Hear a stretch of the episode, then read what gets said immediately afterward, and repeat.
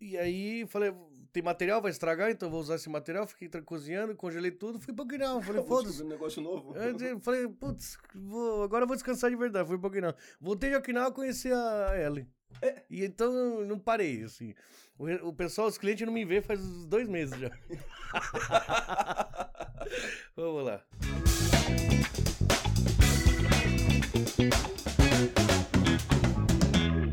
Beleza, pessoal? Mais um Gringo Talk. Obrigado a todo mundo que está acompanhando. Se você gostar, se você é, achar interessante, compartilha, dá um, dá um comentário, dá um like aí para dar uma força pro canal.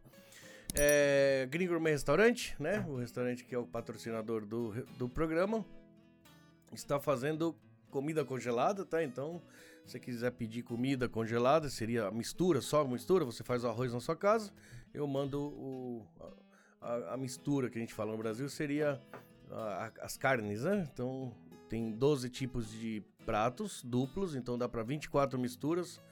Por 15,800 se você pedir por Takeobin, tudo incluso, tá? Qualquer lugar do Japão, tudo pelo WhatsApp. Kleber, coloque aí o meu telefone e WhatsApp aí na tela pro pessoal que quiser pedir, tá bom? É... Bom, hoje vamos gravar com. Eu, na verdade, eu gravei com o Félix, o bruxo, todo mundo viu aí, eu acho que mais ou menos um mês, um mês e pouco atrás. E ele tem um amigo que tem um trabalho interessante, tem uma conversa interessante e a gente acabou se conhecendo. Ele é artesão, né? Ele no Japão se chamaria de shokunin. Choconin. Shokunin. Ele trabalha com couro e prata, tá? Ele tem a marca dele, que é o nome dele, Cassandre Romero. E trouxe várias coisas aqui, né? A carteira dele, uma pochete, seria? É, essa aqui na verdade é uma pochete tiracolo. né? Tiracolo. Você carrega cigarro, celular, Isso. é, você pode colocar revólver, dinamite, querosene. Fora aí na mão dele, tá cheio. E ele me É. deu alguns presentes aqui, eu vou mostrar durante o programa. Então, com vocês, Cassandre Romero, muito obrigado por ter vindo. Quem agradece sou eu, né? Uma satisfação muito grande estar presente aqui. Já- A gente viu é- pela internet, pelo YouTube. É pior, né? Tá aqui, pô, legal, A, a, a vibe foi tão boa que a gente tá, já, já- sem gravar a gente já tava Eu tava conversando aqui. Inclusive o auditório que tá aqui na frente, O essa auditório. multidão de pessoas aqui também aplaudindo. É uma sensação incrível, fora do comum, né? Obrigado, Cassandra. Você mora longe, lá de Gifu Lá de ou Gifu, Inoyama ou na não? cidade de Kaizushi. Fica próximo ao GAC, né? Ou Gaki? Pra ser mais fácil pra localizar, tipo, do lado, do lado, dire... do lado esquerdo tem metade de nada. Do lado direito tem a outra metade de nada. Os dois se juntam, formam um lado inteirinho, ali é Kaizo, é lá onde eu moro. Onde você mora? É bem afastado É bem de tudo de afastado, é tudo. bem interior, mas é uma qualidade de vida que eu não tô afim Imagino. de trocar ela tão rápido. Olha que Gifu é bem bonito, né? Montanha, Bonito, tudo, montanha. né? É, né? Eu fui pra lá sempre correndo, não aproveitei. Pretendo ir um dia com ah, o tempo tem uns pra. lá que vale a pena visitar. É, muito né? é sim, muito sim. bom. Em breve irei. Vou abrir um vinho. Passa lá no ateliê, a gente toma uma garrafa de vinho lá também. Olha que legal. Conhece um pouco do nosso trabalho já na prática. Esse aqui eu fico me exibindo. Esse aqui é um abridor da Argentina. Na Ah. Argentina todo mundo toma- toma vinho, todo restaurante que você for, o garçom o que mais faz é abrir garrafa de vinho. Então normalmente você abre um vinho, você puxa aqui, a rolha fica na metade, depois você faz força pra puxar o resto, né? Aham. É sempre duas escalas. tem dois, dois estágios já pra você. Parece uma bobagem, Mas mas. você é região da Argentina? Buenos Aires. Buenos Aires. Capital Federal. Eu tive muito ali na, na, na, Na fronteira? Novo, a região de Santa Fé. Santa Fé? Santa eu nunca Fé. fui. é. Eu, eu acho que assim, o, o pessoal, o brasileiro e o, argen- o argentino, ele tem essa rixa de Futebol. futebol. Sim, sim, sim, sim. né? Mas acaba virando picuinhas, né? Sim. Mas em Santa Fé eu fui tão bem recebido, cara. Ah, que legal que eu vi isso. bacana, humilde, legal. assim que, pô, Eu e falo uma, pro- e uma comida, bicho. Ah, argentino pode estar na pior, mas comer não dá. Come não bem, não come dá. Olha aí. Nossa. Desculpa, achei que era um Malbec. Quando fui abrir agora que Você era um, um Cabernet. Campai. Fazer propaganda de graça aqui pra vocês. Tamari? Não, eu tinha tomado Malbec, é muito bom. Não sei, eu peguei esse daqui. Forte, deve ser forte. Bem encorpado. Hum. Mas gostoso. Eu acho o Cabernet muito forte da Argentina. Eu- eu- sinceramente, eu. É que eu só tomo Malbec, na verdade, né? Malbec é muito bom. É, Malbec de Mendoza. É que ontem eu tomei uns. algumas. e eu tenho compromisso daqui eu a não, pouco. Não vou te acompanhar agora. Mas, bom, obrigado por ter vindo de verdade. Desculpa Isso, atraso, você viu que teve alguns imprevistos antes da Vários gravação, né? Mas as pessoas assistem a gente fazendo esse trabalho aqui. É, eles não imaginam o que é um sábado pra quem tá empreendendo no Japão, né? Eu tô acordado até 5 da manhã. Caramba, eu, Eu, tô desde as às seis. 5, eu já fui pra Kakamigahara, já tive em, em, em Nabe, já passei em Nagoya, já tive outro cliente. O último cliente que eu atendi foi em Tiril, que é o Léo da Casa da Pizza ali, que o negócio dele e tal, correndo pra cá. Que legal. né? E o telefone tocando. E, chega num ponto em que você fala, "Bom, agora eu vou parar, né? Vou lá no gringo, vamos fazer alguma coisa. Tanto que a gente já Cara, tinha marcado, né? já tinha- Aí eu te- precisei desmarcar tudo. é, né? remarcamos de novo. Sim. É, entender, né, cara? Não tem jeito. É, sempre correndo, tentando achar uma data pra tudo, né? Mas obrigado mesmo por ter vindo. Eu Eu, eu quero agradecer principalmente por você ter vindo, mas não é por causa dos, de presente, tá? O que eu queria mostrar é a qualidade do trabalho que ele tá fazendo com couro. Ele já tinha me mostrado com vídeos na, na- no, no direct do Instagram. Olha só o que eu tô fazendo. Eu não tinha identificado que era couro naquele momento, sabe? Eu Ah. vi que era uma impressão diferente, que parecia que tinha um relevo. E aí hoje ele trouxe alguns quadros, eu vou mostrar um, um, um por um aqui na câmera aqui do lado. Kleber, por favor. Eu vou ver se não foge a voz aqui. Eu não sei até que ponto o, a câmera vai conseguir chegar a pegar o, o- esse relevo que eu falo, né? Esse relevo que você fala, na verdade, é uma ilusão de ótica, né? Porque a, como ela é impressão a laser, essa máquina é interessante. Nessa máquina, você consegue comprar a máquina aí com 2.300 dólares, você compra a máquina. Certo. Agora, o software da máquina custa 5.700 dólares. Caramba, o, que, o software... A diferença é o software. Então você tem esse brilho, você tem essa, essa profundidade no quadro. Tudo por causa do E impresso em couro. impresso em couro, cheiro de couro. É, bom, ali, aqui tá o Senpai Ozzy, né, claro. Todo mundo sabe que eu gosto. Esse cara é o ferradão do blues. Ele já faleceu. Steve Ray Vaughan. Steve Ray Vaughan. Vamos ver se dá pra... O texano Steve Ray Vaughan. Steve Ray Vaughan é de Austin, no Texas, né? Ah, não sei, isso eu não sei. Olha só a qualidade do trabalho, porque eh, a moldura é você que faz, Eu que pelo faço jeito. também. Olha só. Ah, a ideia é buscar essa imagem vintage, né? De retratar uma É, época. é. Então, o, o vintage é legal porque quando ele é novo, ele é vintage. Quando ele é antigo, ele tá mais vintage ainda. Então, em vez de Aham. desvalorizar, ele valoriza. Ele valoriza. Aqui não tem nada de plástico. Nada de plástico. Perfeito. Nada de plástico. Eu sou hipócrita, eu uso muito e plástico. é tudo feito à mão. Isso aqui é um trabalho 100% Legal, artesanal. 100% artesanal. É, Gente, o, ele tava muito generoso. Impressionante que eu sei o valor de um quadro desse. Ele tinha falado que ia me, me dar de presente, mas não sabia que ia trazer quatro, entendeu? Aqui tá louca, que todo mundo a pira. amada Janis Joplin. Alguns, algumas pessoas com mau gosto falam que a mulher grita, mas não é grito. Isso aqui é cantar. Ah, se a minha mulher gritasse como ela, eu ia comprar uma gaita e uma guitarra, fazer um blues lá em casa. É, eu olhei pra ela, ela sorriu pra mim. Realmente você tinha falado. Eu falei, rolar um clima de vocês dois aí. Você E sabe que a Janis o- pegava geral, né? Pra mim, hã? A Janis pegava geral. Pegava? Paga- Passava o rolo. E o Sergei? dia Ele se, se bajulava que até. Hendrix e... Hendrix, né? Deixa eu calar a boca, É, né? senão vai acabar puxando o tapete. Aqui, pra mim, o maior artista do, do, do Brasil. Artista que eu falo em todos os sentidos. Não, né? Raul Santos Seixas. O cara era um gênio na música, ele, ele tinha um. Ele era um personagem praticamente. é. O cara é muito foda. Você sabe que o Raul, ele, ele foi uma, um período de mudança pra mim, acho que em torno dos, dos 10, 12 anos ali. O meu irmão mais velho, ele tinha os vinis de jazz dele na época, e no meio daqueles vinis todos tinha alguns do Raul, mas eram de papelão, os pequenininhos. Sim. É. E de e eu papelão. ouvir aquilo, então com 12 anos de idade eu já ouvia Led Zeppelin, já conhecia The Who, uh, Star, Starry to Heaven já tava na cabeça, Sim. e aí você passa a conhecer caras como Carl Sagan, Richard Bach, Que legal você falar de é, Carcel. vários, vários nomes que vão moldando o teu caráter, a tua visão de mundo, aquilo que você vai buscar. E o Raul é uma das pessoas que me influenciou musicalmente. Então eu sou, sou amante do blues. né? Tem um, um caso complicado com rock and roll. A gente briga o tempo Um caso complicado larga, com rock and roll. mas não larga. Mas a música brasileira eu respeito muito. Tem- Sim, sim. Eu, Esse esse cara, pra mim, eu sempre falei, né? Ele é, ele é completo, assim, como artista, né? As roupas que ele usava. Ele era irreverente. É, sim. Ele, ele era do, do maluco que tinha um programa de TV de criança. Pra criança, ele tinha a música tema era dele. Quer dizer, é um, sei lá, junta muita coisa numa pessoa só. aparece um gênio, né? Infelizmente, artista como ele tá de tá é, raro. É um cara que nunca viu Beethoven fazer aquilo que Chuck Berry faz, né? Nunca viu Beethoven fazer, aquilo. aquilo que ah, tá. Faz. As letras do, do Raul realmente. Ele no começo.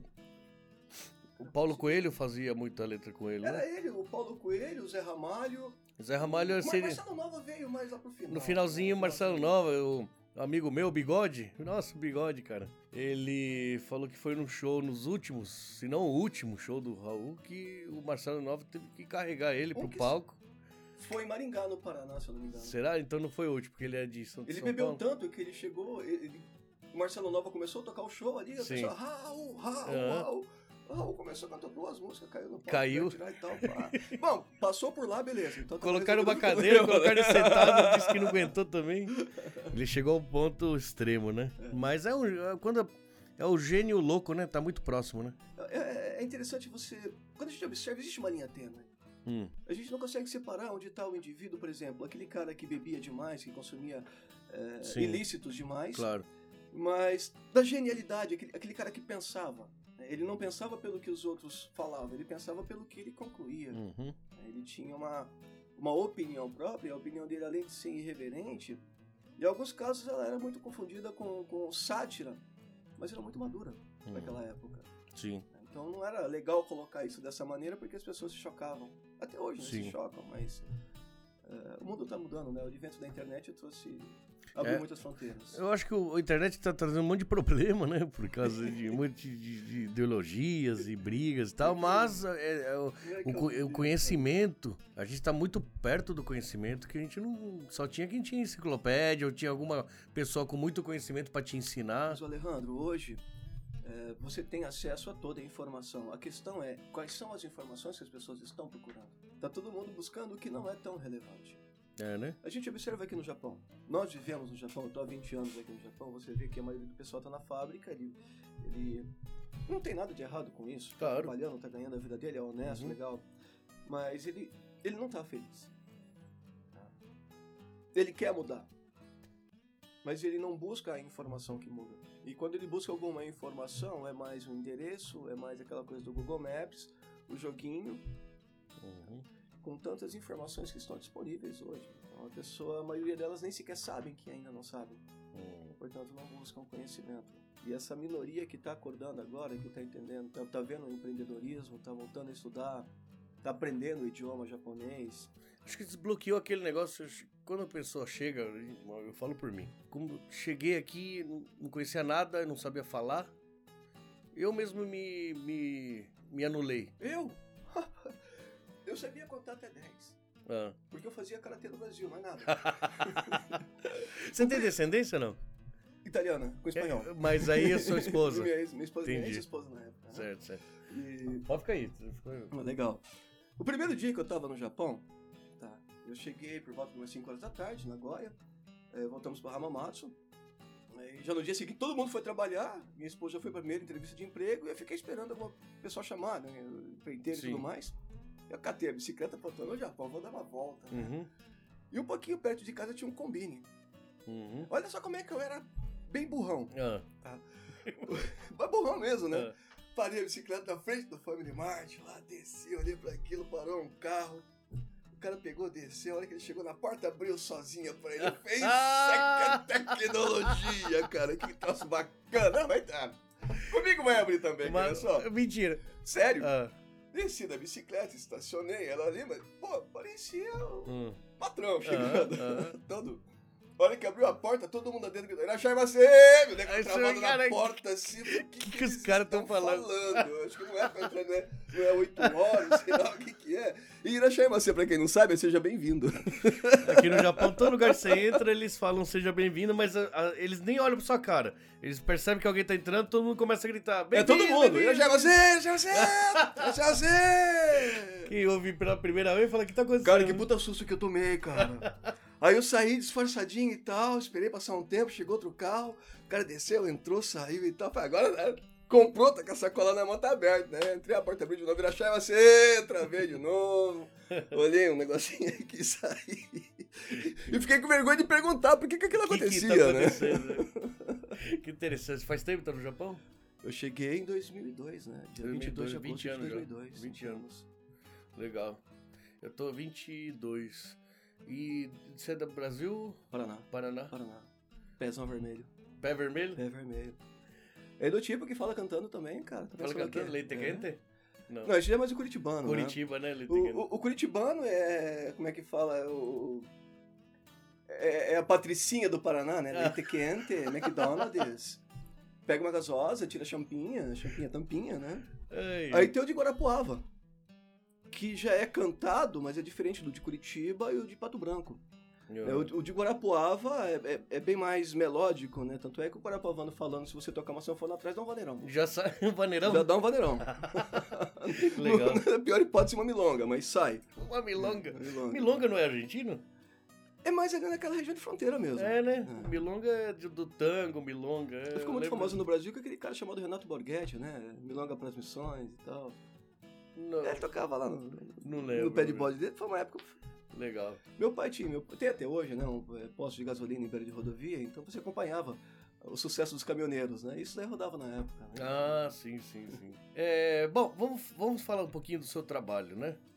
É, você é um artesão, né? Você trabalha Isso, com... sou artesão. Independente do material, o artesão trabalha com, lógico, fazer feito à mão. E você optou ou você achou que eh, tem mais mercado mexer com couro e prata? Na verdade, foi um, foi um encontro. Co- Você... Du- durante aquela crise de 2008, Sim, ninguém trabalhava aqui no Japão. sim. Tava É. todo mundo seguro-desemprego e eu tava vir, virei mendigo numa praia. Pois é, eu quase virei mendigo também, Claro. cara. Eu Não, mas por, por opção própria. Eu acordava duas horas da manhã pra limpar banheiro de, combine. Mas pra fazer Ganhava arubaito? 450 horas, 450 ienes a hora. Caramba! E voltava, pegava o dinheirinho, comprava comida, levava pra casa. Minha esposa tinha um trabalhozinho ali, pagava aluguel, água, luz, o básico e Caramba. restante. Meu, foi terrível. E chega uma época que c- c- ninguém tinha esperança. É, chegou uma hora que Ninguém falei, "Ih, tinha esperança. volta mais." Não- o que, que vai fazer? O que, que vai ser daqui pra frente? É, É, a gente veio pro, pro, pro Japão com um sonho e de repente você vê aquilo tudo impossibilitado de Uhum. acontecer, você se desespera.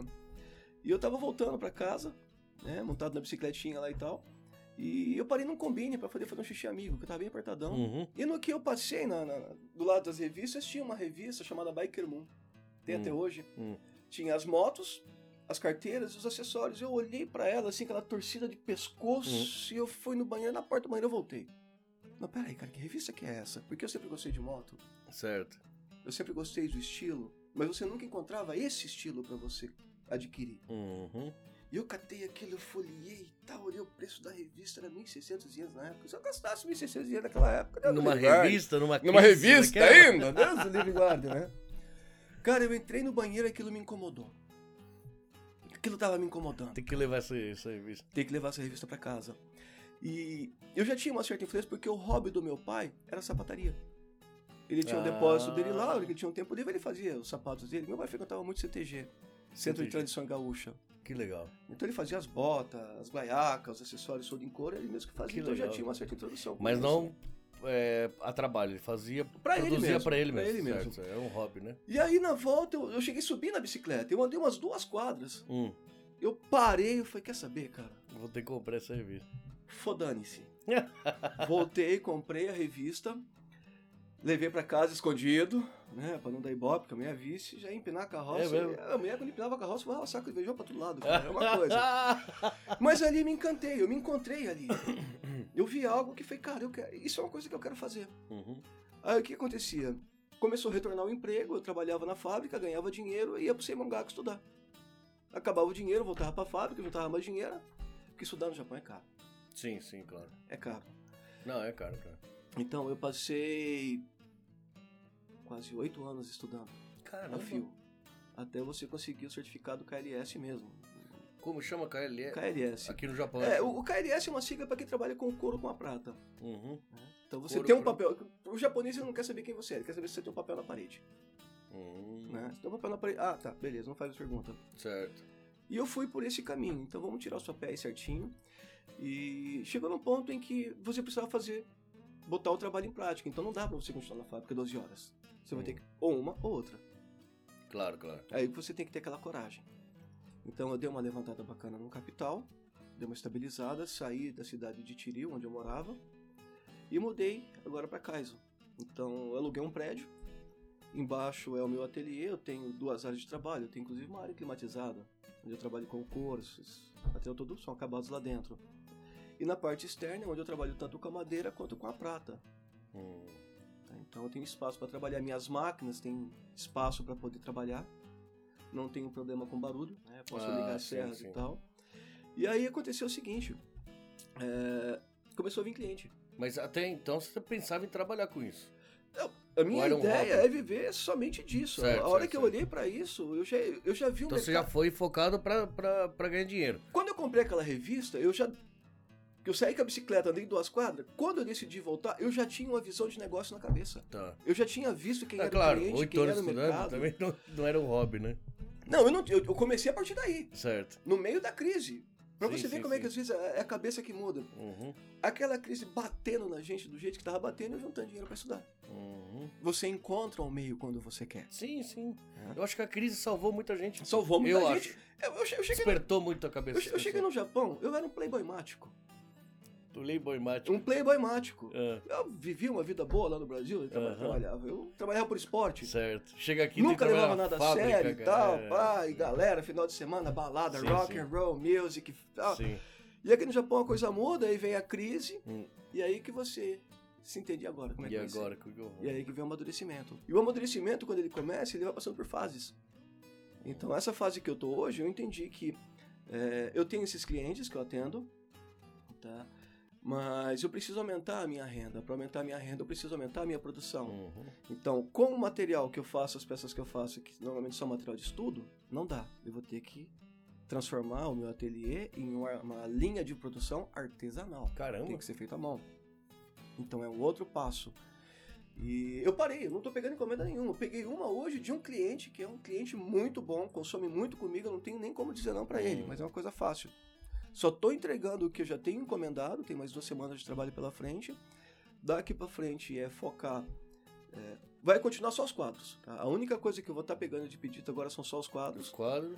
mas toda essa reestruturação eu preciso voltar a estudar mais uns 3, 4 meses, porque de 2008 pra cá, se você não vende se você não tiver na internet, Hum. se você não tiver na internet hoje, se você não entender o que é um tráfego pago, você não vai conseguir fazer negócio.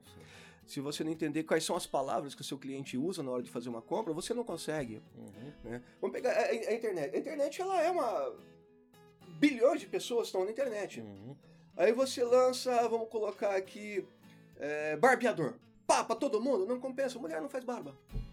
É, já não é pra todo mundo. Se vai usar pra parte íntima, a mulher tem um aparelho especial pra Pra depilar a parte íntima. Sim. Então não vai usar barbeador, então você não vai fazer propaganda de barbeador pra mulher. Sim. Como é que faz isso na internet? Hum. Entende? Joga para as pessoas específicas já para que Exato. né? se- você vai pro negócio, você tem que ter o eh, o seguinte na cabeça. Não existe meia ideia. Não existe meio negócio. Eu vou abrir uma meia empresa para ter um meio sucesso aqui, Exatamente. ganhar um meio lucro? Exatamente. Para! Você tá atrapalhando todo mundo. Legal isso aí. isso Ah, mas é verdade. Ou vai ou não vai. No, no, no vídeo do Pezão ele fala que tava batendo o cara e o chefe dele, para de bater, e ele não parava, e para de bater. Aí ele pegou e falou assim: quando eu falar pra você parar, é parar. Se eu enfiar a faca na sua barriga, pode? Não pode. Um pouquinho também pode? Também não, né? Então é para, é para. É mais ou menos esse mesmo. É, né? mas é. O meio não existe, né? E para isso você tem que ter coragem. O que move o empreendedorismo é a coragem. Não a coragem seca. É. Do, do pincher pular no pitbull porque É, ele tá estressado. É, não. se joga de cabeça, depois. Você tem que ter coragem de saber que você. Toda decisão que você, to você toma implica em renúncia. Você vai ter que renunciar a uma parte de coisa, você vai ter que ter coragem para renunciar a isso. Já começa por aí. Você tem que estar decidido e focado no que, que você vai saber. Pô, cara, mas vai levar 10 anos para mim chegar até lá, então começa agora. 10 anos é aqui, ó. É exatamente. rápido. Eu já tô nove aqui no restaurante, acredita? Tá 9. Quando você vê, passou. Uhum, E você vê pessoas aí que começaram de maneira muito simples e tão bem. sim. E você vê outros que começaram de maneira sofisticada e você não ouve falar mais. É, né? Então é aquela questão da visão, é da busca. a visão e a persistência é o que mais conta, É né? claro, Hum, mas o conhecimento. Então essa questão de eu estar parando com tudo agora na empresa, vai continuar somente os quadros, Uhum, é porque eu preciso adequar a área comercial. Então você vê como é que você faz o lançamento. hum. Bom, tem o, o Thiago Tesman que passa um baita do, do, do ensinamento, a gente tem o Érico Rocha com a forma do lançamento, tem N maneiras. Hum. E eu acabei, como é que eu posso dizer? Eu acho que eu tô inventando uma, só que é a Hum. minha. Certo. E a partir do momento em que você faz a venda, você tem que garantir a entrega. Então, se eu Uhum. fazer propaganda, eu não posso fazer propaganda. Porque se eu fazer propaganda vende, eu não consigo entregar, porque eu sou tá sozinho, não tem Uhum, né? Sim. Então, resolvendo essa parte, eu consigo entrar no mercado, melhorar a renda. Aí sim eu posso dar um próximo passo. Sair da questão do codinho para ir para um Godogaixa. Aham. Mas um passo de cada vez e tem que ser consciente. Então, você tem consultorias hoje aqui no Japão disponível para poder te orientar com relação a Em isso. português? Em português. Não, legal. Posso citar o nome? Sim, claro. Yodi Uni. Sim, co- todo mundo. Todo mundo que tá mexendo com negócio, assim, declaração de imposto, essas Isso. coisas. Ele, abrir empresa no Japão. Abrir empresa no Japão. Isso, conheço. E tem, tem empresários aqui no Japão também que eles têm a habilidade de, de, de olhar pra pessoa, ver que a pessoa tem um talento, e eles se aproximam e ver se você tem interesse em receber essa mentoria deles. Por exemplo, quem tá me dando a mentoria hoje é o Roberto Martins, do Belmar Chanin Ogaki. Tá? E me dá uma baita mentoria. Às vezes, quando eu preciso dar uma relaxada, dar uma desestressada, botar a cabeça em centro, Félix Marcelo. Vou lá na casa dele, a gente dá os rolê nosso lá, O vai bruxo. no ramen, o broxo Andar de moto. andar de moto, essas coisas. Porque a, vi- a visão ela tem que ser clara. O objetivo tem que ser claro. O que, que você está fazendo? Tá? Por que, que você está fazendo isso? Tá? São respostas que você vai ter que fazer. Quando você tem essas respostas, você tem um, um gás a mais. Aham. Que a gente fala que é o moral da tropa. Moral da É tropa. moral da tropa. Por exemplo, teve. Vou pegar aqui um assunto atual, né? Quando a Rússia foi atacar. Atual não, né? Já falar de Rússia, Sim. mas isso já aconteceu anos atrás. A Rússia foi invadir a Finlândia. Hum. O exército da Rússia é muito maior que o exército da Finlândia. Sim. E não conseguiram. E descobriram que a Rússia perdeu essa batalha porque o fator moral da tropa foi fundamental. Para a tropa russa, você entrando na Rússia, o que estava acontecendo? Ah, a gente vai conquistar mais um território. Sim. Para o soldado finlandês, a gente está defendendo nossa casa, nossa Uhum. família, nossa É. esposa, nosso filho. É, é outra razão para você lutar. Igual o Vietnã, igual. o- Exatamente. É, e o Vietnã coisa. resistiu até o final. Sim. Sim, é verdade. Os americanos com tudo, com gente, com armas, mas estava na casa deles, né? Tava na casa deles. E o fator era é- pra eles, vida e morte é totalmente diferente do que. Inclusive tem aquela música do Creedence Clearwater Revival, Uhum. Bad Moon Rising, Aham. que ele fala, né? Eu vi a, a- a lua ruim nascer, que a, Uhum. a lua ruim, cara, o pessoal não sabe, era a lua cheia. Porque na lua cheia o inimigo podia te ver com mais facilidade. Ah, então se tá. você atravessar um rio era perigoso, era, era os A piores lua cheia dias. que é uma coisa linda. Até o Félix, é, ele, ele, ele Meu, adora- sexta-feira de lua cheia, você for na frente da casa do Félix, ele tá virando morcego ou tá pior. É mais fácil ele virar morcego. É, é uma coisa muito bonita. Eu, eu- toda lua cheia eu tirava foto e postava no Facebook, aquela foto bem, bem ruim, né? Qualidade. E me chamavam até de Tonho da Lua, por causa disso. Tonho da lua. Mas é uma coisa boa, mas na, numa guerra já, não, já é uma coisa que atrapalha. Que Ah, totalmente. Cara, totalmente. Que louco. Que louco. Então são fatores da cultura que a gente começa a observar. Você quer ver como é que esse negócio de venda é interessante? Hum. Olha, é, foi em 2008 quando eu comprei o paraquedas.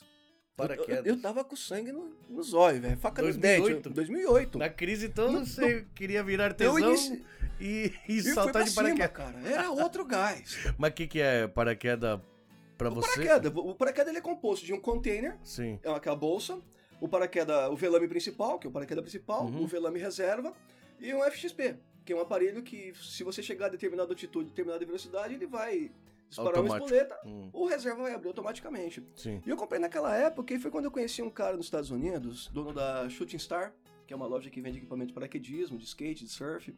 O nome dele é Mike Gruen. Hum. E a gente batendo papo e tal, porque ele é aquele americano conservador. né? Ele é ali de. Se não me engano, acho que ele é próximo, próximo de Salt Lake City, em Atlanta. Hum. Ou ele é de Atlanta. E chegou o final de ano, os filhos dele. Eles têm três filhos, né? Então os filhos foram bem pra caramba na escola, as responsabilidades de casa. A molecada é responsável. Sabe aquele cara conservadorzão que vai na Uhum. igreja todo domingo de manhã? Um Aham. cara serião mesmo. Sim, sim. né? E aí ele falando que, olha, foi lá, convidei a minha esposa, falei, vamos levar a criançada no shopping, vamos dar um dia diferente pra eles, né? Mérito, eles conseguiram, eles Uhum. mereceram e tal, e no meio do dia a gente vai dando presentes aleatórios. Uhum. Aí saíram de casa, a- ele olhou no, no- no painel do carro e falou, pô, tem que abastecer o carro. Hum. Aí pegou a, a direção do, do shopping pra que eles estavam indo, na hora que ele foi entrar no posto, a filha, ô pai, é, para, para, para, não entra aí não. Ué, posto, precisa abastecer o carro. Não, mas é que esse posto aí tá matando o urso polar no Polo Norte. Hum, Marca esse primeiro ponto. uhum. Tá? Acho uma criança de 8, 10 anos. Já tava com a... É. Uhum. Ah, chegaram lá no shopping e tal. O pai, e aí, o que vocês querem comer, pai? Vamos pegar aqui um cachorro quente? Hum. É o mais novo. Ô pai, você já viu como é que é feito salsicha? Imagina, americano recusando cachorro quente. Aham, aham. Ele olhou pra aquilo assim e falou, pô, você é mais novo do que ela e já sabe como é que é feito salsicha. Uhum. Mas pro final do dia, por volta de umas 5 horas da tarde, ele chamou o filho mais velho e falou, olha, eu tava pensando em comprar esses dois presentes aqui pra tua irmã Hum. e pro teu irmão, então o que, que você acha? Ô pai, isso aqui não é aquela marca daquela empresa lá da China que tava com o bilhete lá, que o pessoal trabalha de escravo, Hum. não sei o que, será que vale a pena a gente favorecer isso e tal? A conclusão que a gente tira disso, essa geração que tá vindo, ela pensa diferente. Já pensa no, no- na origem, né? Exato, se você não tiver um selo lá que você é, tá patrocinando o projeto Tamar, Uhum. cuidando das tartarugas marinhas lá, não Aham. sei da onde e tal, não vende. Se o teu produto não tiver um diferencial, se não tiver um nível de redução de poluição, você não Sim. consegue entrar no mercado. Hoje as pessoas não Questão compram ambiental. só o produto. Sim, tá? Eles querem muito mais, elas estão Uhum. enxergando o mundo de maneira diferente. sim. E você pode ver, os produtos baratos então, estão em baixa. Disparou. Ah, o pessoal tá querendo alguma coisa já. Uma qualidade mai- melhor com. Na uma- indústria, hoje só tem duas maneiras de você produzir. Hum, tá? Ou você segue o processo da China, que você produz aquela tonelada de coisa, numa velocidade inacreditável, todo mundo fica maluco, trabalhando, correndo, é uhum. inferno na Terra. Sim. Muita, uma quantidade grande, com a qualidade lá embaixo, a margem de lucro pequena, mas como você vende muito, acaba compensando. Uhum. E você pode fazer o trabalho mais lento, com material de qualidade melhor, com uma qualidade final melhor, com uma durabilidade muito maior. tá? As pessoas estão dando mais opção para isso. Ninguém mais Sim. quer ser comparado com o objeto descartável. É, né? Sim, sim, sim, sim. Os caras fazem carnaval, Como era antigamente. bagunça toda a rua, mas o problema era o canudinho. É. Então essa visão tá meio que mudando. Mas o. Antigamente era assim. Você comprava um carro, o meu avô deve ter tido o mesmo carro, o meu bisavô, sei lá. É, meu pai. Meu pai, o carro pra ele era Corcel 2. Então, mas é- não era uma coisa que a gente troca assim com Brasília, Fusca. Se troca comprar, você ficava 5, 6 anos com um carro. Então, Final de semana você polia o carro. sim, sim. Não, mas tudo, uma roupa. Se eu comprava uma calça, durava anos. Ô, Hoje tá. tá... Uma coisa que eu gostava muito lá no Brasil, por exemplo, você comprava marca, é, calça de marcas, por exemplo, da Fórum, da Zomp. Sim. Você usava 5 anos a calça. Quando ela tava no quarto pro quinto ano, que ela tava legal. Tava de usar. desbotando. Você compra uma calça da Zomp hoje, você não usa uma, ela tá toda torta. Tá toda torta. Sério, eu não sabia isso. Desbota. Eu comprei uma do Goboss, linda a calça. Por quê? O pessoal nem. Não durou seis meses. Entortou tudo. E é caro agora. E é caro. Hum. Interessante, né? É interessante. Tá mudando. Tá mudando, né? Tá mudando, tá mudando. É, tá mudando mesmo. Eu acho que tá, essa questão ambiental é muito forte. É, você Principalmente vê, na Europa. você vê, ah, Principalmente no mercado europeu. Sim. Mas você vê até no Brasil, por exemplo, esse negócio de cancelamento e tal.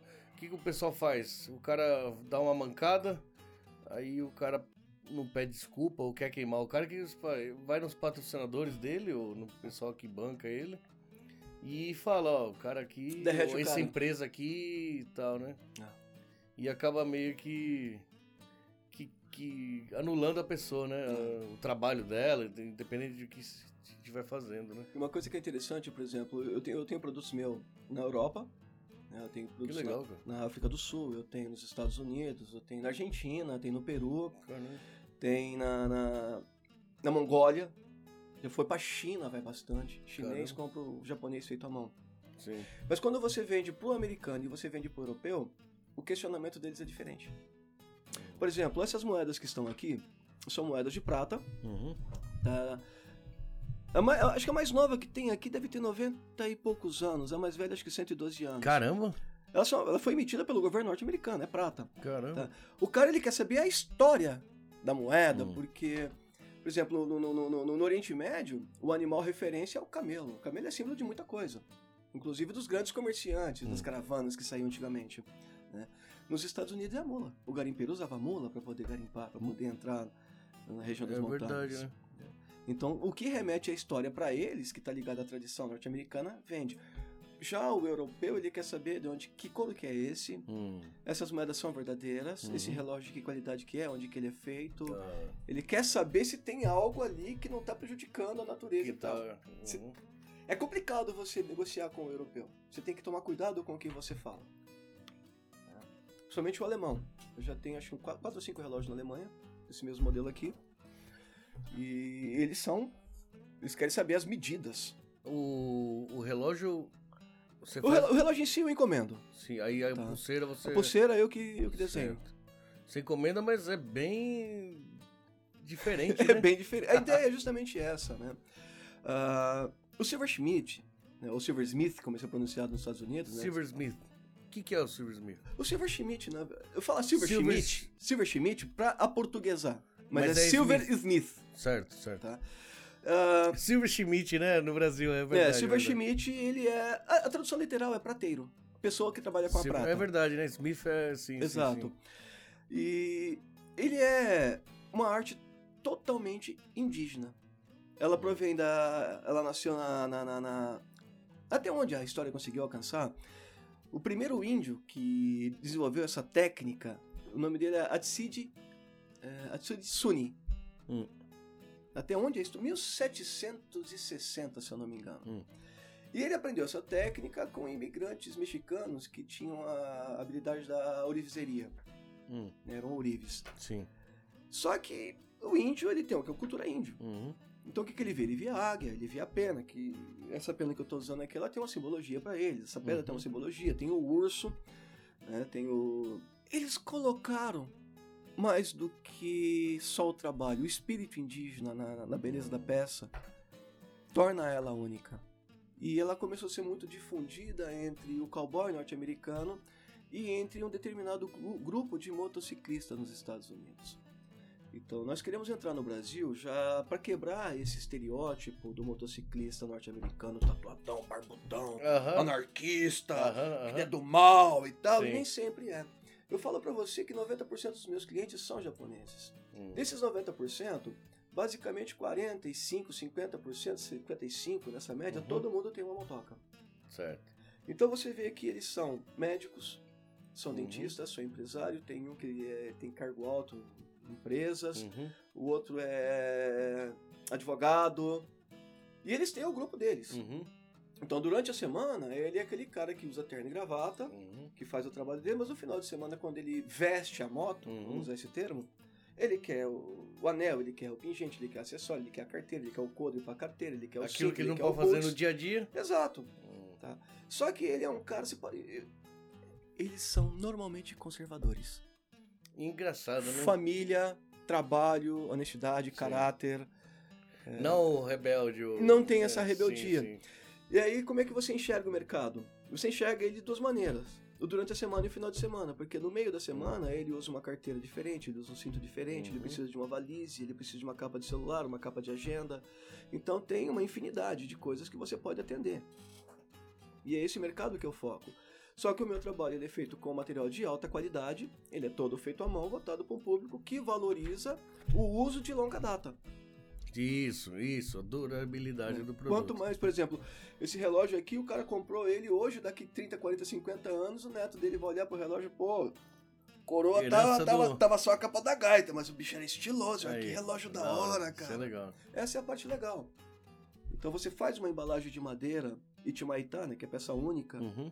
Então ali dentro você coloca tanto é, o material para que ele possa tratar a prata, material que ele possa tratar o couro, vitalizar o couro, os paninhos, certificado de garantia, as peças do relógio agora vai começar a vir com a micro numeração, que vai constar no certificado que essa numeração pertence a fulano de tal, foi comprado tal dia, então tem um procedimento. A caixa ela é de uma- Pedigree do. do... É um pedigree. O pedigree do. do- do- Ho- Hoje, hoje você é, vender qualidade como diferencial, você vai à falência. Hum, é, qualidade não é diferencial, qualidade é obrigação. É, o- é o normal, né? O diferencial hoje está no atendimento. Hum, né? O diferencial hoje ele vem de inovação. E inovação vem de pessoas, cara. hum. Você não vê uma vaca parando no meio do, do- do- da ordenha ela para tudo, para tudo, Hum. que eu descobri uma maneira legal de tirar leite da gente aqui que é É. revolucionário. Vaca não faz isso. Não, Quem faz isso são pessoas. Sim. E pessoas são movidas o quê? A motivação. Você precisa encontrar esse fator que dá essa motivação para essa pessoa, fazer ela se inspirar e dar uma direção. Fala, Olha, vamos inovar dessa maneira. Boa. Faz sentido? Faz sentido. E, e o Silversmith? E o Silversmith, ele acaba se, se encaixando nisso, porque Mas ele é mesmo estando com o couro, as peças de prata estão presentes. Você Certo. trabalha, você pode fazer a fivela, o acabamento, que nem tá aqui. Isso aqui é turquesa e prata. As pessoas, eh, o, o cara que ele compra o, o Silversmith, ele não compra a peça, ele compra a arte. a arte, né? Sim, Exato. sim. Não é uma peça. É única, é exclusivo. Exclusividade tem preço. É, exatamente. É isso O cara ele não compra uma moto. Ele compra o cartão de visita que diz quem ele é. Hum, Isso aqui combina comigo, isso aqui é a minha personalidade. Então, as pessoas vestem caráter. Uhum. Tem pessoas que vestem a moda. Não tem nada de errado com isso. Hum, Sim. Tem lugar que você precisa de uma bolsa Louis Vuitton. Uhum. Tem lugar que você vai. né, Você tem que ter aquele encan de 2 milhões ali Uhum. pra poder mostrar que você tem Eu cacife pra jogar o jogo nesse nível. Tá? Cada coisa tem o seu lugar e o nosso lugar é esse. né? Eu atendo esse público e quero expandir. Então, esses seis meses que a gente vai ficar na surdina aí, Uhum. Vocês podem aguardar que daqui seis meses vocês vão ver o- a marca Cassandre Romero dando uma upada bem grande. Você vai estudar meio que marketing digital, essas coisas? não somente o marketing digital. Eu tenho que ajustar ah, essa questão de tráfego, mas a questão da embalagem.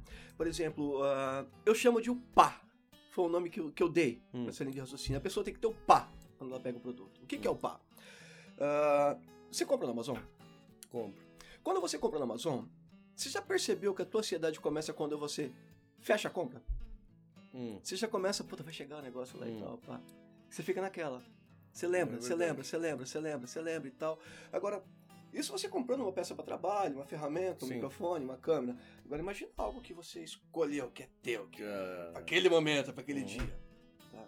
Você já começa a criar uma expectativa na pessoa.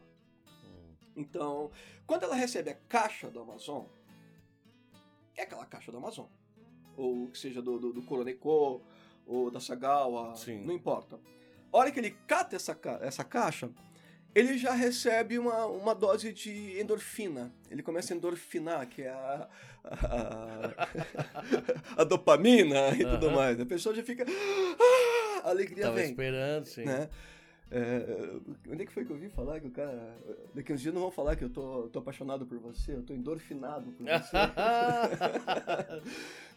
então, esse processo, da hora da compra até a hora que a caixa chega, ele é o primeiro pá. Hum. Você atendeu uma necessidade da ansiedade. Certo. Aí começa aquela coisa de onde é que abre isso aqui Uhum, e tal. E o cara já sim, cata sim, a sim. caixa, ele quer abrir. A hora que ele abre a caixa, que ele vê a primeira embalagem, ele já tem que se sentir agraciado, porque a embalagem tem que ser bonita. Hum. Tem que ter uma imagem que agrada, tem que ter um, um aroma que é legal. Uhum. Aí ele tira aquele plástico, tudo, ele pega a embalagem na mão, ele fala, putz, isso aqui é bem trabalhado, é bacana. Inconscientemente ele tá vendo isso. Ele abre essa primeira, que é- seria o caso, a embalagem do produto, né? Ali dentro tem uma revista contando a história, modelos e tudo mais e tal. Aquela coisa que o cara vai querer ter de coleção. Uhum. Do lado vai ter ali um- algumas outras coisas, um chaveiro, um- algo que você mima o teu cliente, tá? E não espera a fidelidade, fidelidade dele não. Se você quiser fidelidade, você compra um cachorro. É, né? Mas se ele pensar em, em alguma coisa relacionada a isso, ele pensa em você primeiro. É. Já aumenta muito a tua chance. sim. Aí tá, ele chega na caixa final, que é a caixa de madeira que o relógio tá dentro. Ele tem que pegar aquilo na mão, olhar para aquilo e falar: caramba, meu, eu paguei caro nesse negócio aqui, velho. Mas olha Mas que é de- troço da hora, meu. Uhum. E a hora que ele abre, ele se depara com um monte de coisa que ele nem imaginava que tava lá. Pá! Agora eu tô agraciado. Hum. Então, é pá. esse pá tem que ter. Tem que ter. E isso você só entende quando você observa, quando você estuda essa dinâmica do cliente. E é isso que eu quero enxergar. Porque você vender couro, você vender prata, qualquer um faz. O artesão, O artesão sim, faz. pode fazer. né? Nós temos aqui em Okinawa um joalheiro extraordinário. Você deve conhecer o Rock James. Não conheço. É o brasileiro aqui que mais me influencia. O trabalho dele pra mim é extraordinário. brasileiro? Brasileiro, brasileiro. Ele mexe com Ele é Ourives. ourives, Ourives. faz joias. Faz joias. Cada joia, meu. Sério, Sério. Eu sou o Silver Smith, ele não tem toda a técnica do joalheiro. certo. A nossa é indígena mesmo, é toda feita à mão, é trabalhada, certo, né? certo. A beleza dela tá no fato dela ser rústica, simples, delicada. É verdade, né? Couro, prata já é mais bruto, né? Vamos dizer, né? Mas o Rock consegue atender os clientes dele, porque ele conhece o cliente dele. E é de Caramba. anos. Caramba, o cara é, é bem forte assim no mercado japonês. Ah, cara, ele, ele bate forte. Ele. Caramba, O trabalho dele é muito bom. é bom mesmo. É bom. É bom. Eu que trabalho com isso, olho porque ele faz e eu sei. Caramba, que legal. As pessoas às vezes me comparam com, com o rock, eu falo, você vai ofender o rock, cara. Ah, é o quê? Você vai ofender o rock. Vai ofender o rock. Mas tem muito com rock, né? Couro. o couro, Prata. ele não trabalha com couro, ele trabalha mais com ouro. Não, não, fala você, assim, né? Couro e prata. Sil- Silversmith. Silversmith. Tem muito a ver com rock and roll, não. Tem, tudo a ver. Tudo a ver, Tudo a que ver. é moto, é jaqueta, com. Exato. com- com, né? Eu, eu não sei, remete isso, né? Só que tem essa- até aquela- aquelas duas divisões, né? Tem esses motoqueiros, esses motociclistas que vêm dessa desse grupo que parte pra cima, que é conservadorzão lá e tal, Certo. e tem aqueles que já são mais, vamos que vamos. Só que- dar um rolê. Eles já usam mais caveira, ossos Isso, e isso. demônios, aquelas Aham. coisas. Não, o nosso é diferente. O É, nosso ele é diferente. mais eh, ele é mais eu não gosto da palavra espiritual. Hum, tá, mas dá pra entender. Ela tem uma coisa mais Não- não é cultural pra- em cima. O, você ouviu falar nos abutres? Os abutres. Cara, a gente ia lá pro Lola, é, é o Bar do Ceará ali em Santo André, Uhum. já deve, deve ter fechado. Vira e mexe eles encostavam lá, e você tava falando, tinha aquelas Amazonas que o, o, o como fala? O tanque um caixão. Eu tenho que ir no cachorro. Eu já vi essa moto já. Triciclo, já deve já vi ela em. São Paulo, já vi ela em Campo, em Florianópolis e outra vez acho que eu vi em Londrina, cara. O mais engraçado era um triciclo gigantesco. Mas ele é bitelo, cara. Que a roda da frente era isso aqui, ó. Lá na frente o guidão ia lá pra E o mais engraçado é que Era quando ele ba- dá partida na moto, ela não pega na partida, ela troveja, né? Troveja.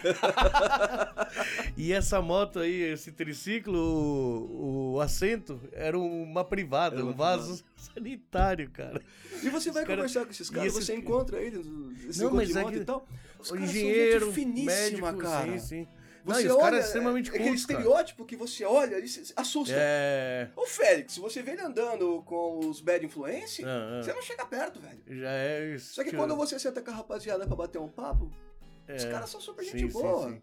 Não, mas acho que eles querem isso.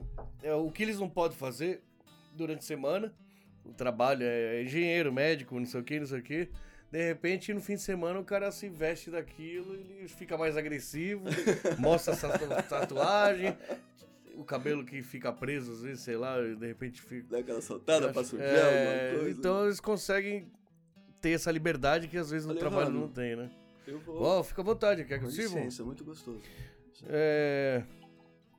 Romero, vamos fazer o seguinte, Mano, vamos falar, aproveitar o finalzinho aqui pra focar no seu trabalho. Agora você vai se afastar um pouco, você ainda vai pegar en- encomenda de, de quadros. os quadros eu vou pegar.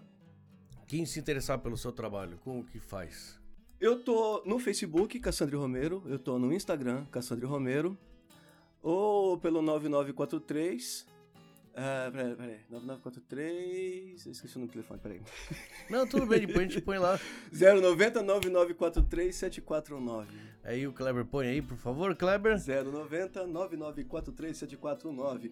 E ligue agora, peça logo o seu e você vai receber de brinde uma, uma televisão AM/FM, um, um liquidificador a lenha Mas por enquanto dá pra pedir encomenda de quadro. de quadros. Se a pessoa mandar a imagem, você faz a imagem que ela Depende mandou. da imagem, da é qualidade da qualquer- imagem. Ah, tem Eu que recebo a imagem, eu vou trabalhar a imagem, ela tem que atingir um nível mínimo de qualidade. pra... Se você não conseguir atingir o nível mínimo, eu posso até vai- fazer o trabalho se a pessoa quiser, mas não vai ficar uma impressão legal. Ah, tá.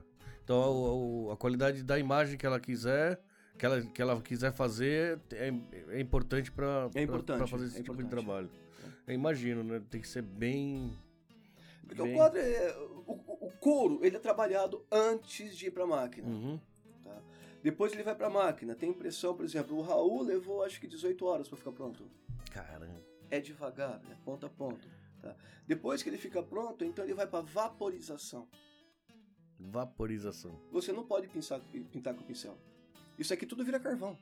Se você passar o pincel, você vai espalhar carvão na pintura inteira. Uhum. Se você vier com a pistola, o carvão vai fazendo bolinhas Sim. e vai se espalhando. Uhum. Então você faz um processo de vaporização. Você faz três vaporização, são quatro horas de secagem cada vaporização. Aí depois que você vai pro verniz final, porque daí ela já não desmancha e aí você dá essa textura. Ela tem um semi-brilho. Então, sem o verniz aqui, se eu fizesse aqui, ia, ia borrar tudo. Como, Ia ficar Com giz. igual giz. Ai, que Exatamente. interessante, cara. Que louco. E eu fui o primeiro que consegui desenvolver essa técnica com esse material aqui no Japão. É mesmo? Que louco. cara, que legal. Eu. Deixa eu só ver uma coisa Você não vai me quebrar a claquete, viu? Aquela aqui já tá. Eu vou deixar aqui. Só por uma coisa. No É. final do vídeo eu vou ver se a, a câmera pega bem. Se ela identifica por causa da iluminação. Porque. Apesar de ser um estúdio todo cheio de plástico, É. algo rústico aqui acho que ia combinar. Acho que tem a mesa também. Cara, você tem quatro quadros, escolha É, um. e exatamente. Se quiser colocar os quadros aqui também, os quatro também, não tem Muito problema. legal. Muito legal. Ou fazer essa troca de decoração às vezes, né? Mas muito não? legal, muito legal. Na verdade, você me deu a melhor ideia, que é pôr ali na parede da cozinha, Na parte de cima ali. de frente pro, é. pro salão do restaurante. Realmente, ali, é- na hora que você falou, mas... Cada a caracterização das cores, né? É uma coisa que eu tô fazendo muito, Hum, porque os japoneses eles ligam pra mim, você pode vir aqui no meu bar, ou você pode vir aqui no meu restaurante, ou no meu izakaya. uhum. Aí eu vou lá e tá vendo essa parede aqui? É. O que que dá pra fazer aqui, hein? Que legal. Aí você vê as cores de dentro do bar, o uniforme das pessoas, quem que entra, quem que sai, coisa e tal, e você já começa a criar que tipo Uhum. de cor, que tipo de formato, moldura larga, estreita, moldura dupla, comprida, que tamanho do quadro, vários Uhum. pequenos, ou um quadro com três ou quatro imagens no mesmo só, e, e vai soltando. Na hora que você entrega o trabalho pro cara, ele fala, poxa, eu nunca tinha pensado nisso, mas ficou Nunca legal, imaginei. hein? é legal. Caramba, que da hora, e Então, tal. esse e- trabalhador artesão não é só fazer ali, a, né, se ele pinta um quadro, se ele mo- molda... Você acaba descobrindo, na verdade não é descobrindo, o mercado vai te empurrando Hum, para essas coisas. É, eu tenho os tiozinhos lá perto de casa que eles levam sapato para engraxar. Olha que legal, cara. E eu engraxo os sapatos dele Quanto ali e tal. Eu cobro gorriacuen por parte de Quentão. sapato engraxado e tal. Quando vai tirar kizu, alguma coisa, eu cobro milão ali. Uhum. Mas é aquela coisa. Só que o cara toda vez. Teve um que me chegou lá, ele me fez uma encomenda, é, uma bolsa, feita em cabinho, que é o couro trabalhado. Eu levei quase dois meses fazendo só o trabalho dele. Que é Cara. bolsa, meixirê. Meixirê, pra quem não sabe, é o porta-cartão. É, agenda, ele queria uma outra pasta, Nossa, Diferenciado. enxerê de, de cartão de visita. cartão de visita. legal. Eu cobrei 400 pila. Caramba, mas também é trampo pra caramba. Trampa pra caramba. Aí terminou, liguei pra ele, tá, sábado eu passo aí.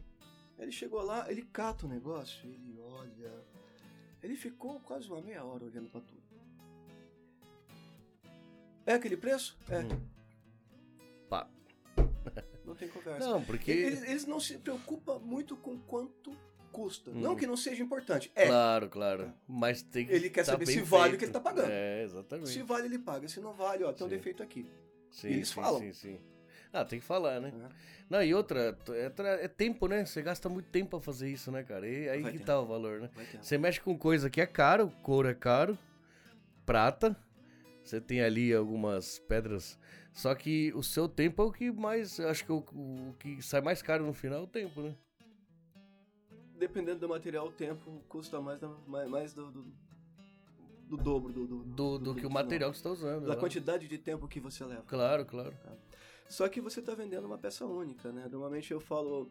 Eu, eu não vendo pingente, eu não vendo anel, eu não vendo carteira. Eu vejo. Eu- eu vendo uma, uma vestimenta do caráter daquela Uhum. pessoa. Eu não faço uma peça pensando no desenho que eu vi lá longe. Uhum, Por exemplo, eu faço uma peça pensando em você. da hora. Como é que vai combinar tuas proporções e tudo mais? Eu desenho ela pensando em você. Caramba, que legal. É exclusiva tua, ela vai combinar contigo, ela vai Uhum. ser uma continuação de quem você é. Sim, sim, sim, sim. Que é um outro complemento da sua imagem. né? Exatamente. Da hora. Então a gente pega muito com relação a Cara, isso. que da hora. Nossa, que legal, cara. Eu, eu- sabe o que, que me deixa feliz? É. A Jenny sorrindo pra você? É, também. Mas eu acho que o mais importante é, é o Japão, apesar da crise, né? A gente tá em crise também. Desde que eu nasci, tá em crise em todo lugar que eu já passei. Mas o, o japonês, ele, ele valoriza demais o trabalho artesanal. E acho que isso aí é. Mas ele sabe o que vale, cara. Claro, ex- exatamente. Eles- eles Ainda mais que aqui é tudo industrializado. Tudo, tudo é máquina que faz. Então você tem produto bom, de qualidade, bonito, mas sabe que é padrão ali, todo mundo igual. Você sabia que o, chinês vem para o Japão comprar produto made in Japan? Sim, sim. facas made in Japan, Sim, chefe de sim. cozinha.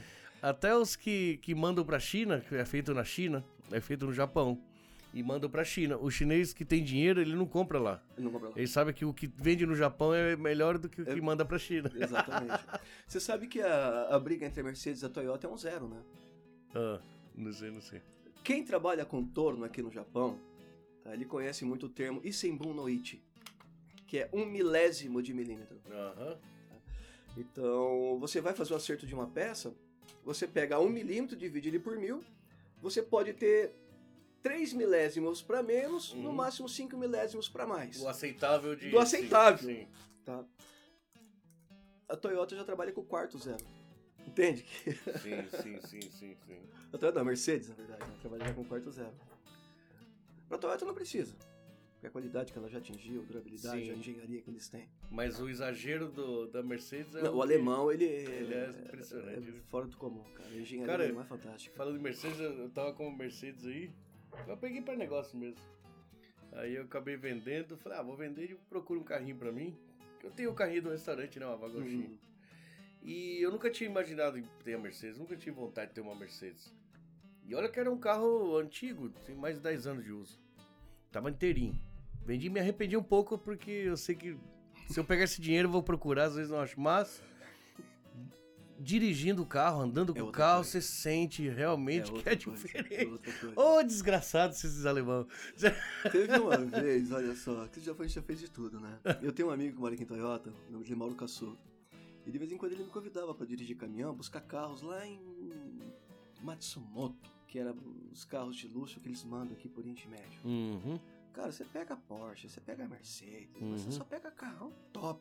Esse É- carrão com 50 mil quilômetros, Aham. 60 mil quilômetros. É diferente, né, dirigir um carro desse, né, cara? Tem nem É o impressionante. comparar. Na hora que eu peguei, eu falei, ah... A Maserati, eu que- então, que coisa de louco. Então, aquilo, Maserati eu cara. não. Eu sei que tá bem alto aqui, né? Né, pois é. Só que o, o preço também é bem alto. É bem alto também. é. Maserati é italiano, né? Hã? Italiano. Maserati italiana. É, Tanto é, o motor da Maserati é Ferrari. Ferrari, né? Ferrari. Sim, é verdade, é verdade. Ferrari, os japoneses me olham e me falam, nossa, que legal, seu, seu nome é Ferrari. Eu falei, não, eu É preferia, parente do Enzo? eu pre- preferia me chamar Fusca, mas ter uma Ferrari na galera. boa, boa, boa, boa. É muito legal ter o nome Ferrari, mas, pô, aí você. você o primo pobre da família, né? Ah, Romero, é, é, só mais uma pergunta. Cassandre, Cassandre. não Cassandro. Cassandre. Cassandre. Isso. 2S? 2S. Cassandre. Primeira vez que eu ouvi esse nome. Será que eu. Você, você acredita que. Cassandro, A primeira que vez que eu ouvi meu nome também foi a primeira vez que eu ouvi. Agora, você quer a coisa mais absurda? Ah, Tem uma pessoa chamada Cassandre Romero no mundo. Está vivo nesse exato momento e não sou eu. É, Somos dois Cassandre Romeros no, no mundo. mundo. Você tem a sua marca, seu nome, né? Eu desconfiei disso quando Ah. eu fui abrir no Insta. Sim. Né? Cassandre Romero, esse nome já existe. Ai, Mas eu cara. não abri ainda? Peraí. Tá, pá, Cassandre.romero. Uhum. Que eu abri no Insta. Aí voltei lá, Cassandre Romero. E não é que tem mesmo, cara. Tem. Tem até no Ah, Face. mas no meio de 7 bilhões de pessoas eu faço. É, como fala, repetir o nome e sobrenome, né? Não. Não, você encontra muito da Silva, José, Claro, Roberto, claro, Carlos, claro, Marcelo, Augusto. Claro. eh, mas Cassandre. é que- é Cassandre na é verdade eu não tenho um nome. Eu tenho dois sobrenomes. É, né? Cassandre. Cassandre é sobrenome da minha mãe.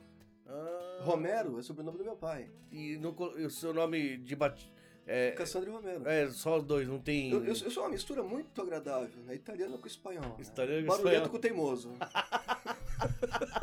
Barulhento ou italiano? Cara, se meu pai falasse pra você que isso aqui é um pedaço de madeira, concorda com ele na hora, pelo amor Que de não Deus. adianta, velho. né? Não, que esquece. esquece, mas é daquele espanhol torrão. Aham. Cabeça dura. Muito. que legal. Eu não creio em bruxas, mas que ai ai. Esqueceu alguma coisa importante? Alguma informação aí? Eu acredito que não, eu acredito que rolou naturalmente, acho que a gente tinha que conversar, foi um espaço que você deu pra mostrar um pouco do meu trabalho. Não, é, É, muito, o primeiro, muito bem feito. É o primeiro podcast que eu participo. Legal. Inclusive, eu tinha até um certo receio de participar de podcasts ou de fazer propaganda, porque se as pessoas aí começam a fazer muito pedido, Aí você não tá eu não estava conseguindo atender. Sim. Então, eu estou passando esses seis meses agora para poder readequar isso, retornar ao mercado. Sim.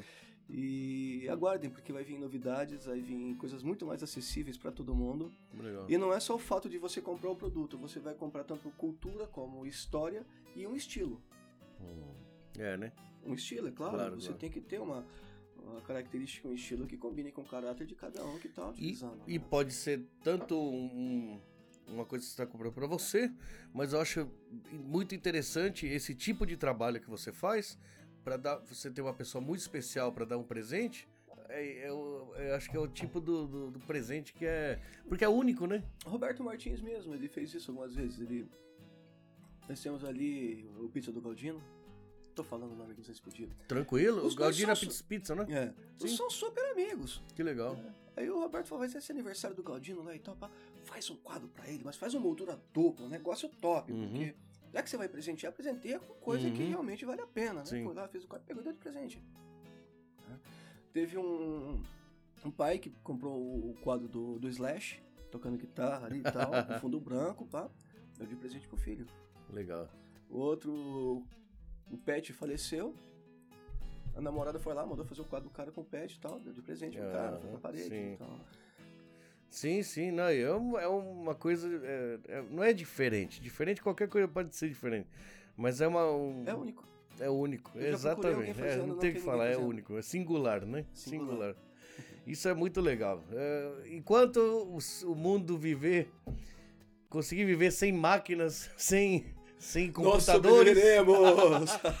Eu sou hipócrita, eu ca- canso de falar que eu sou hipócrita, mas eu acho muito triste o caminho que a humanidade tá levando e tá esquecendo o que já fomos, e não tão longe, hein? 50, 100 anos atrás nós éramos totalmente diferentes do que somos agora. Não, totalmente, Totalmente cara, diferente. Totalmente. Eu acho que eh, a Primeira Guerra Mundial começou em, do- em 17, 13? 1917, 13, 13 dias. né?